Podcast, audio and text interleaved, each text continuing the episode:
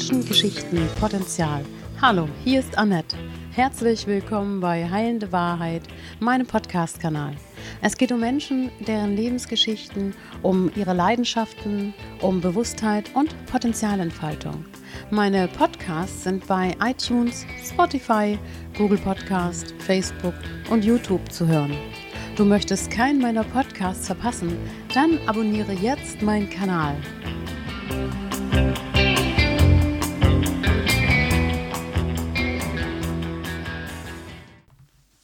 Herzlich willkommen zu einem neuen Podcast von Menschengeschichten Potenzial. Heute zu Besuch Marilena Kröger. Grüß dich. Hallo. Auf meiner roten Gästecouch. Genau. Ich bin ganz hin und weg von deiner Geschichte. Du hast mir die zugeschickt. Du bist auf mich zugekommen mhm. und hast zu mir gesagt, ich möchte ganz gerne darüber mal Menschen aufklären, über ein ganz bestimmtes Thema. Ja.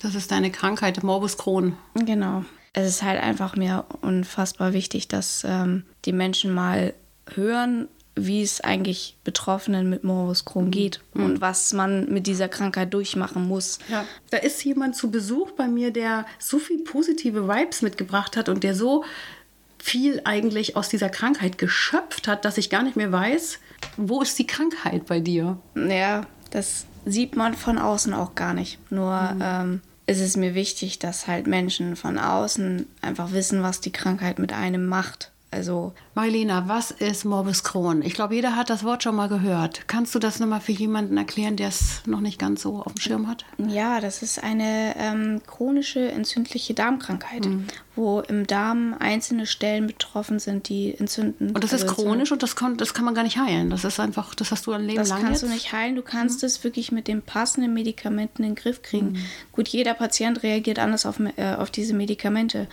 Äh, ich hatte auch schon einige durch, wo dann aber festgestellt wird, nein, das Medikament löst bei mir Abzesse aus. Das andere konnte ich überhaupt nicht vertragen, weil es so starke Nebenwirkungen hatte, dass ich mich ständig übergeben musste. Und jetzt ist es einfach so, dass ich ein Medikament habe. Da muss ich nur alle acht Wochen zum Arzt und dann kriege ich eine Spritze im Bauch und bin froh, dass ich keine Tabletten jeden Tag schlucken muss. Mhm. Diese Krankheit ist wie ein Vulkan und man weiß nie, wann und mit welcher Kraft sie wieder ausbricht. Das ist genau so weil du weißt einfach nicht, wie schlimm das wird. Mhm. Es kann auch harmlos sein und nur so für zwei, drei Tage sein. Es kann sich aber auch über Wochen ziehen, mhm. dass es dir wirklich schlecht geht, dass du ständig zur Toilette musst oder mhm. du kannst einfach nicht aus dem Haus rausgehen, weil du überlegst, wo ist die nächste Toilette. Du hast geschrieben in deiner Aufzeichnung, ich habe gelernt, mehr Geduld zu haben und wie eine Kriegerin zu kämpfen. Das hat mich so beeindruckt. Mm, ja, Geduld zu haben, das ist wirklich so, weil ähm, bei der Krankheit musst du Geduld haben. Du kannst nicht einfach sagen, ich habe keinen Bock mehr. Aufgeben war für mich damals sowieso keine Option, weil ich gedacht habe, nein, deine Kinder brauchen nicht. Und da habe ich dann einfach gelernt, du musst Geduld haben. Du musst Geduld haben, dass, dass die Krankheit besser wird. Du musst Geduld haben, dass die Narben langsam klar heilen, aber dass sie heilen, ja, eben halt auch Geduld haben dafür, dass du ähm, gute Fortschritte in deinem Leben machst, mhm. auf vom körperlichen her. Mhm. Und seitdem sage ich mir immer so, ja, egal was es ist, auch wenn es nicht meiner Krankheit betrifft, aber ich versuche immer, so gut es geht, positiv nach vorne zu schauen. Mhm. Und wenn ich morgens aufwache, denke ich mir so, ach, heute wird ein guter Tag. Schauen wir mal positiv nach vorne, auch wenn es regnet. Und diese Kriegerin, dieses Sinnbild. Dieses Wort Kriegerin, das mhm. habe ich von einer guten Freundin, die selber Morbus Crohn hat. Mhm. Und die äh, ist auch so goldig. Ähm, dass äh, sie damals einfach, sie hatte mir eine Karte geschrieben und hat sie auch geschrieben, wir Kriegerinnen müssen zusammenhalten. Wir Kriegerinnen müssen zusammenhalten. Ja, weil sie selber auch eine Kriegerin ist und mhm. sie hat selber Morbus Crohn und hat auch so, so, so viel durchmachen müssen. Mhm. Und gerade das ist so schön, wenn man da welche hat, wo man sich gegenseitig so ein bisschen stützen kann oder fragen kann, hey, ich habe jetzt das Medikament, das hattest du doch auch schon. Äh, diese Nebenwirkung hattest du das auch? Wenn man mit 24 so eine Diagnose bekommt, wie erfährt man davon, dass man diese Krankheit hat? Bei mir war es erstmal so, ich habe gedacht, ich hätte irgendwie Magen-Darm oder so. Also, ne, Durchfall ganz normal, aber das war ja dem Fall nicht so. Und ähm, das hat einfach nicht aufgehört. Und dann bin ich zum Arzt gegangen und dann wurde geguckt, ob es vielleicht von der Schilddrüse äh, kommt, weil ich auch echt rapide abgenommen hatte. Und das, äh, dem war dann nicht so. Und dann hat mein Hausarzt mich damals dann zum Gastro geschickt. Und da haben sie dann eine Darmspiegelung gemacht und da wurde es festgestellt, dass ich eben halt an diese Krankheit leide. erstmal habe ich mir dann nicht so großen Kopf gemacht. Denk mir so, okay, Morbus Crohn, naja gut. Bis ich dann eines Abends mich dann mal schlau gemacht habe und wirklich echt alle Infomaterialien äh, durchgelesen habe, die mir mein Gastro dann damals gegeben hat, war ich natürlich erstmal geschockt. Also, wo ich dann auch gelesen habe, was Betroffene durchmachen müssen, wo ich gedacht habe, bitte ich nicht. Aber leider ist es doch dann dazu hm. gekommen. Du hast davon gesprochen, dass du Leistungsschwimmerin warst und total wasseraffin und dir Wasser immer gut getan hat. Das ging ja dann auch überhaupt gar nicht mehr die letzten paar Jahre, oder? Nee, durch die Narben halt, also beziehungsweise durch die Wunden konnte ich kein äh, Leistungsschwimmer oder mhm. allgemein nicht, nicht mehr, mehr, schwimmen. Ja. Und ähm, ich war natürlich ziemlich geknickt und traurig. Mhm. Und ähm, wenn ich jetzt so merke, jetzt wenn es so warm ist und äh, wir im Freibad waren und ich wieder schwimmen gehen kann, freue ich mich natürlich umso mehr. Mhm. Ähm, am meisten habe ich mich halt letztes Jahr gefreut, als ich im Sommer dann doch schwimmen gehen konnte, als ich da noch so eine, eine ja, kann man sagen, offenen Bauch hatte, weil damit kannst du nicht schwimmen gehen. Mhm. Als das eben halt zugewachsen war, dass ich dann wirklich echt den Sommer genießen konnte, schwimmen gehen konnte, ohne Probleme duschen und so weiter. Aber, du ähm, sprachst auch davon, dass du einen besonderen Tankini hast, ne? Ja, genau. auch alles, wo du sagst, das war dir wichtig, dass der, der, der Bauch bedeckt ist, ja. ja, ja. Weil ich, da bin ich so, es muss nicht jeder meinen meinen narbigen Bauch sehen. In deiner Geschichte stand drin, dass du nach Erfahren dieser Diagnose nochmal einen richtigen Spaziergang und keinen schönen Spaziergang gehen musstest mit dieser Krankheit. Du warst ja. vier Jahre lang ständig im Krankenhaus, vier oder fünf Jahre, oder? Das war, weil sie dir einen künstlichen Ausgang legen mussten? Das fing aber erst an, dass ich eine, ähm, eine, einen Abzess hat sich gebildet am Enddarm, aber eben halt außen, nicht mhm. in Ämter, also nicht innen drinne, sondern außen. Mhm. Und dieser musste dann behandelt werden. Und da bin ich, mhm. also ich hatte auch ähm, Fieber gehabt und ähm, ich, ich wollte auch nicht essen und dann hatte ich auch noch extreme Schüttelfrost und ich hatte einfach keine Kraft mehr. Und dann ähm, hat mich damals ähm, die jetzige Frau von meinem äh, Ex-Mann mich ins Krankenhaus gefahren, weil ich einfach, obwohl das Krankenhaus ein paar Häuser weiter war, aber ich hatte keine Kraft mehr dorthin zu laufen.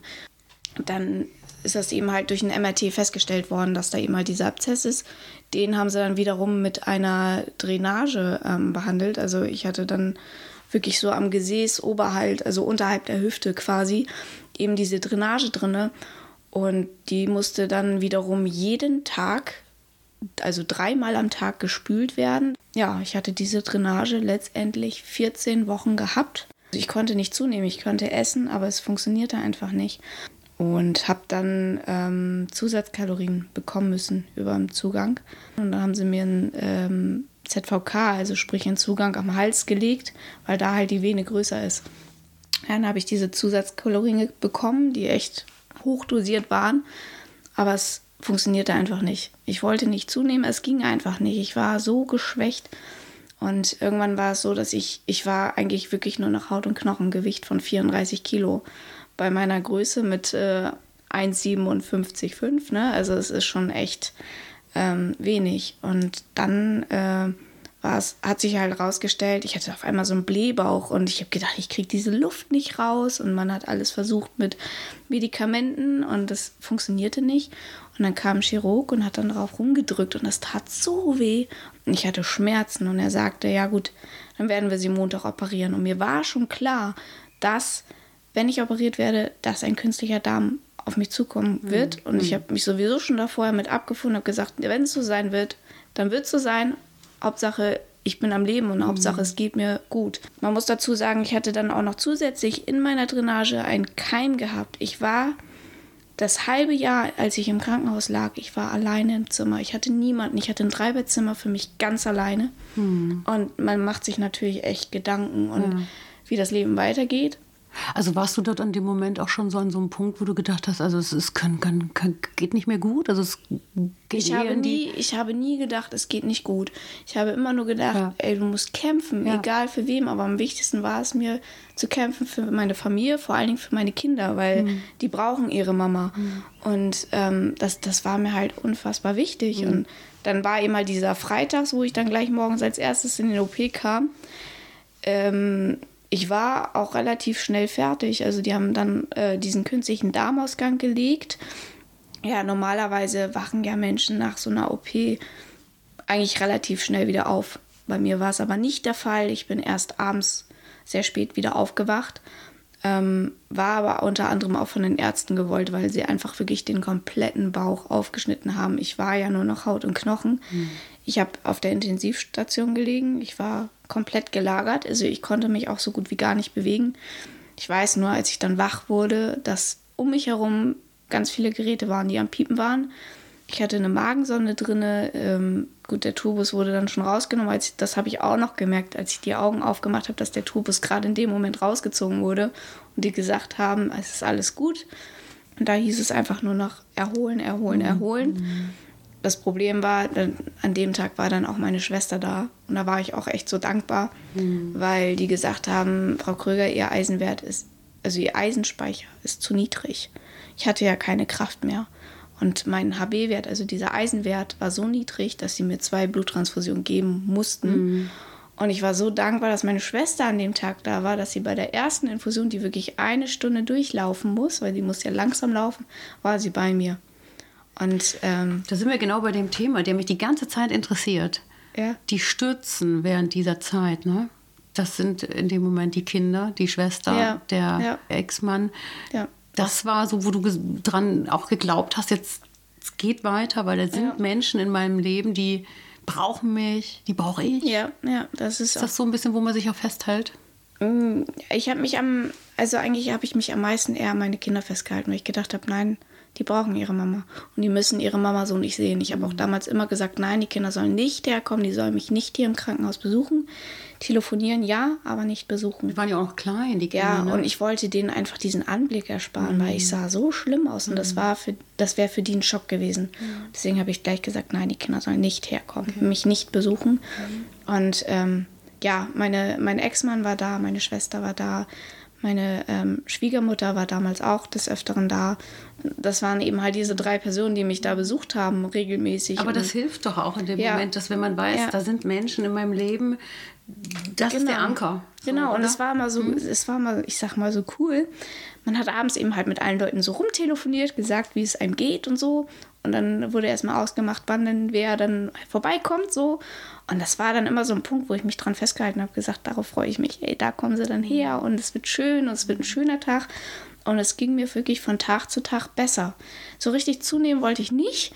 Also ich konnte essen wie ein Scheunendrescher, keine Frage. Aber ähm, gut, es ist halt ungewohnt, weil du kannst nicht normal, also du gehst nicht normal auf Toilette wie ein anderer Mensch, sondern es mhm. kommt dann auf einmal so am Bauch raus. Also das ne? stelle ich mir sowieso sehr, sehr eigentümlich vor, auch ja. für jemanden, der damit überhaupt nicht aufgewachsen ist, der jung ist und der sagt, ich bin jetzt jemand, der hier mit so einer, mit so einem Beutel leben muss oder mit so genau. einer, mit so einem künstlichen Ausgang. Also ich stelle mir das wirklich schwierig vor. Ja, war am Anfang mich, für mich echt schwer, wo ich gedacht habe, ne, habe ich dann wirklich mir so in die Frage gestellt, ob ich das wirklich hinkriege. Und dann habe ich gedacht, naja, komm, du schaffst das. Und dann war eben halt dieser künstliche Darmausgang da. Mhm. Und dann kam eine Schwester, weil sie, also es war zwei Tage, äh, drei Tage später, kam eine Schwester und hat diesen Beutel gewechselt. Und äh, sie hat gesagt, gucken Sie einfach zu oder gucken Sie weg. Ich so, nö, ich gucke zu. Ich so, geben Sie mir Handschuhe, ich will helfen. Mhm. Also ich habe so ein Kleinigkeiten festgehalten oder so, ne? Aber ich wollte einfach genau zugucken, wie das funktioniert. Mhm. Weil ich mir gedacht habe, hey, wenn du zu Hause bist, du musst da selber mit klarkommen. Es kann nicht jederzeit ein Pflegedienst herkommen.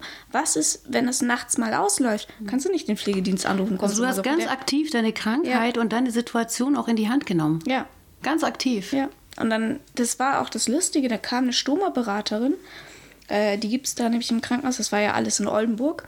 Und äh, da kam eine ganz tolle Stoma-Schwester. Das ist der Ausgang, der der heißt so, ne, oder? Ja, der heißt ne? Stoma, genau. Genau, hm. ähm, genau. und die, die Schwester heißt Stoma-Schwester, so. Aber die war total nett und haben wir uns auch unterhalten und ich habe ihr dann gesagt, ich so, ja, so und so ein bisschen habe ich schon gesehen, dass man das so und so macht. Und ähm, dann sollte ich einmal vor ihren Augen mein, also das, diesen Beutel bei mir wechseln. Und sie sagte, ja, ich frage mich, warum ich eigentlich hier bin, Frau Krüger. Sie kriegen das ja alleine hin. Mhm. Aber ich habe halt einfach wirklich viel, viel äh, mich davor schon schlau gelesen, Ja. wie das sein wird. Ich habe viel die Schwestern gefragt, die dann bei mir das kontrolliert haben. Und ich habe gesagt, nein, Marianne, du musst schnell auf die Beine kommen und du möchtest selbstständiger sein, anstatt irgendwie an einen Pflegedienst gebunden zu sein. Oder wenn nachts irgendwas ist, dass du, du hast keinen, der Du dir hast helfen kann. aktiv deine Krankheit und eine Eigenverantwortung übernommen und Ja. hast gesagt, ich nehme trotz dieses Schicksals, was ich jetzt hier gerade wuppen möchte, Ja. nehme ich das in die Hand und, Genau. und, und führe mich da ein bisschen auch selber durch. Und das ist ja auch, ich glaube, dass wenn das stark macht, hatte ich das Ja. auch so ein bisschen. Es hat mich wirklich stark gemacht und ich muss sagen, in der Zeit, wo ich wirklich da gelegen habe und ich hatte einfach keine Bettnachbarn zum Reden, du denkst einfach viel, viel mehr über deine Krankheit nach. Mhm. Du denkst nach, wie geht das Leben weiter? Du wurdest ja 2018, sagtest du, nochmal, da wurde ja nochmal ein Eingang gelegt und das Drainage. hinten am Ischias, ja, am Ischiasnerv, oder? Ja, es war, der gleiche Abszess war wieder da, Ja. am Enddarm außen, aber der ist so hochgewandert, dass er am Ischiasnerv entlang, also Mhm. unterm Steißbein auch lang und ich hatte extreme Schmerzen. Und es aber so gewesen, dass es so angeschwollen war, dass es durch die alte Drainagenarbe von 2017 aufgeplatzt ist, rausgelaufen ist. Das Problem war, und da mussten sie mir noch mal eine Drainage legen, die eben wiederum direkt am Ischiasnerv entlang ging. Und das hat halt so gescheuert, ne? Ich konnte dann, ähm, nach dem zweiten Tag konnte ich nicht mehr laufen. Ging nicht mehr, mein, mein rechtes Bein wollte nicht mehr. Es tat so weh, es hat ist extrem ins Bein runtergezogen.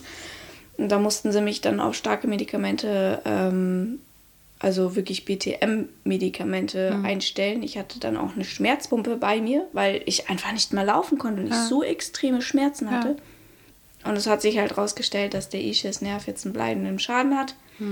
Also ich muss zu Hause wirklich mit dem, also ich habe ein Stillkissen und dann lagere ich mich nachts im Bett, weil ich kann auch seitlich nicht die Knie mehr aufeinander machen. Es geht einfach nicht mehr. Wie viele mm, Dinge nicht mehr gehen und wo man dann doch im Nachhinein noch viel mit sich und seinem Körper zu tun hat. Ich versuche seitdem auch immer positiv nach vorne Mhm. zu schauen und überhaupt nicht in das Negative von hinten. Also das man wird auch so, ist zu, äh, ist es so, dass, dass man so zur Expertin wird auch? Ja. Zu seiner eigenen Krankheit? Ich meine, dass man kann seine eigene Erfahrungen Mhm. anderen Menschen weitergeben, die eben halt auch Morbus Crohn haben oder die gerade erst da reingekommen sind. Mhm. Und ähm, das finde ich gerade so toll. Und deswegen sage ich mir immer im Kopf, Marlene, du bist auch eine Kriegerin. Mhm. So, ne, dank meiner Freundin habe ich diesen, diesen Spruch auch immer Mhm. im Kopf, weil sie das damals eben halt auf diese Karte geschrieben hatte, wir Kriegerinnen müssen zusammenhalten. Mhm. Ja, was Und das fand ich so so toll von Support ihr. gegenseitig auch, Ja. ja. sich so gegenseitig Ja, so total. zu pushen und zu sagen, guck hier, wir beide, ne? Genau.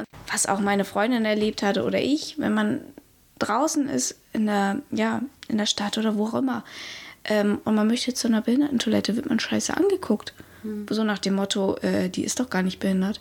Doch, es ist eine Behinderung, es ist eine körperliche Behinderung, die wir haben. Wir Sieht können da halt nichts. nicht so jeder es gerade. sieht keiner, man sieht es von außen nicht Ja. und das ist so gemein, dass man dann so scheiße angeguckt wird. Gab es denn da schon irgendwelche Bei mir Gott sei? Dank, bei mir Gott sei Dank nicht. Ähm, aber meine Freundin musste es leider schon erleben. Ich drehe einfach den Leuten den Rücken zu und sage mir, ihr könnt mir meine Füße küssen, es ist mir egal.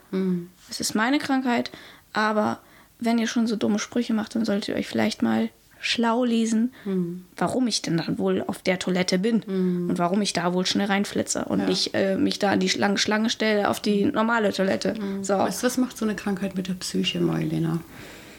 Also am Anfang habe ich echt gedacht, ich drehe jetzt völlig durch und das ist mir zu viel. Und äh, ich habe auch im Krankenhaus sehr, sehr, sehr viel geweint, weil ich gedacht habe, nee, jetzt ist vorbei und jetzt will ich nicht mehr. Das war aber der Punkt, bevor ich ins Positive gegangen bin. Und ich habe gedacht, nein, ich will nicht mehr. Ich habe ich hab keine Kraft mehr. Und ähm, mittlerweile, klar, gibt es auch mal so Tage, wo ich dann wirklich anfangen könnte zu heulen. Was ist der Punkt, wo du sagst, nee, Leute, ich, ich mache weiter, ich gehe da in die andere Richtung? Was ist der Punkt, wo du sagst, mit mir nicht? ich versuche gar nicht immer mich zu sehr auf die Krankheit zu konzentrieren. Also wenn ich immer zu sehr auf meinen Darm höre, ich so, "Oh, bitte sei heute ruhig, das bringt mich nicht weiter. Ich versuche einfach, ach, was mache ich denn heute Schönes am Tage? Versuche mich ganz, ganz schnell von diesem Thema Darm abzulenken und an was anderes zu denken. Also der Fokus ist gar nicht auf der Krankheit, sondern der Fokus ist auf das, was gibt es noch neben der Krankheit oder außer der Krankheit genau, noch in meinem Leben. Genau. Ja? Und das ist dann eben halt meine Kinder, meine Familie, Mhm. ähm, wo ich mich dann halt zum Beispiel an einem Wochenende freue. Ich so, hey, komm dann. Sage ich schon einen Abend vorher, sei ruhig. Und am nächsten Tag denke ich gar nicht erst dran. Du sprichst mit deinem Darm auch? Ja, natürlich. Ja? Mhm. Ja? Dann sage ich auch, hey, jetzt ist mal gut, Ja. ne?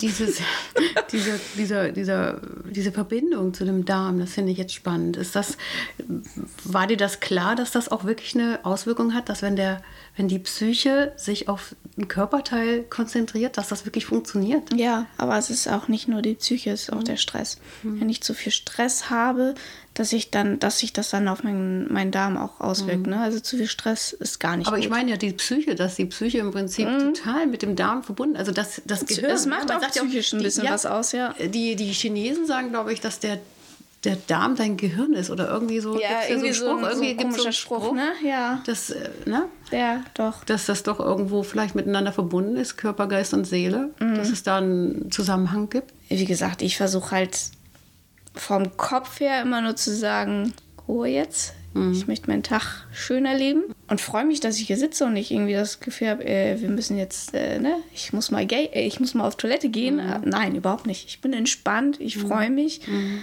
und das ist immer so für mich wichtig. Also wenn, wenn die Seele und der Geist sich freut, auf etwas Positives fokussiert, hat der Darm auch was davon. Ja, ist bei mir wirklich so. Also bei mir ist es so, zumindest. Ich weiß nicht, wie es bei anderen Betroffenen ist, keine Ahnung. Ja, es ist ja nachgewiesen, dass Stress einfach im Körper Auswirkungen hat. Ja. Für, fürs Herz, für, für die für alles, für den ganzen Körper, für, auch für den Darm, für den Magen-Darm-Trakt. Genau. Stress macht dem Magen, tut dem Magen nicht gut. Nee, Stress überhaupt nicht. tut dem Darm nicht gut. Genau. Hattest du damals, als diese Krankheit äh, kam, viel Stress oder wie, wie, wie erklärst du dir, dass du Ich hatte damals wirklich viel Stress, weil, ja gut, durch meine vier Kinder, also Mhm. mein, meine drei eigenen und mein äh, Stiefsohn, es war halt stressig, weil jedes Kind wollte irgendetwas und dann hast du ja noch den Haushalt, Mhm. dann musst du noch zum Kindergarten fahren, die Kinder wieder abholen, wieder nach Hause fahren. Es war halt für mich etwas stressig, ja, Mhm. für meine Verhältnisse. Ähm, mein Ex-Mann war damals zum Zeitpunkt halt auch viel arbeiten, er war erst immer abends zu Hause und dann stehst du halt auch alleine da mit den Mhm. Vier vier, Kinder. Aber ich habe dann abends echt gemerkt, ich bin so K.O. Ich, hab, ich bin auch kaum zum Essen gekommen, weil Mhm. ich einfach, ja, ich habe erst mal gesehen, Hauptsache meinen Kindern geht's gut. Aber wer kompensiert das dann? Ne? Der Körper tut es ja irgendwo hin. Ne? Genau. Er hat es ja dann auch gezeigt.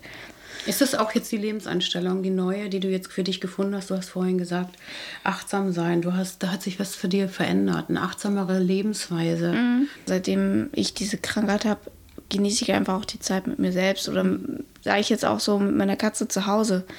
Ich äh, genieße einfach auch einfach die Ruhe zu haben. Ne? Und dann ist es einfach für mich auch wesentlich entspannter. Aber ich freue mich auch, wenn Familie zu Besuch kommt oder ich dorthin fahre oder wie auch immer, dass, dass man dann zwischendurch mal rauskommt. Klar freue ich mich, wenn wirklich der Tag auch gut ist und äh, auch vom, vom Darm her gut ist. Ja. Und ähm, Denkt man immer so, wenn man früher aufsteht, ja, der ist immer noch der Teil, oder vergisst man das schon? Nein. Man steht früher und denkt sich so, ah, da ist noch der Darm, ich gucke Ja, so ein bisschen. es ist auch wirklich so, hin. wenn ich jetzt irgendwo hinfahre, ähm, sei es jetzt irgendwie Familie besuchen, dass ich, ähm, jetzt mal angenommen, wir fahren um 8.01 Uhr mit dem Zug los, dass ich wirklich, äh, ja, um 5 Uhr aufstehe. Weil ich weiß, okay, du musst vielleicht zweimal auf Toilette. Manchmal ist es auch so, dann muss ich gar nicht. Und denke ich mir so, ja, super, der Tag wird halt geil. Weil ich gar nicht musste, so, ne? Aber es ist wirklich so, dass ich echt zeitig aufstehe, dass ich die Zeit morgens habe, dass es gar nicht für mich stressig wird, sondern dass ich dann in Ruhe Zeit habe für meinen Körper, so quasi für meinen Darm, dass der Zeit hat. Ne? Und, ähm, und dann weiß ich, okay, dann kannst du ganz entspannt losfahren.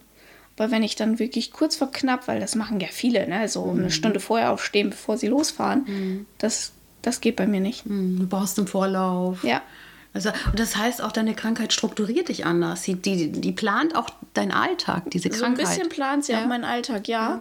Ähm, oder beziehungsweise ich plane meinen Alltag nach Na, ihr. So, genau. Hm. Also das ist, äh, das ist wirklich so. Es ist jetzt natürlich despektierlich zu fragen, aber was ist das große Potenzial so einer Krankheit, wenn man sie hat? Ich sag mir ja gut, ich habe diese Krankheit, aber das Leben geht trotzdem weiter mit dieser Krankheit.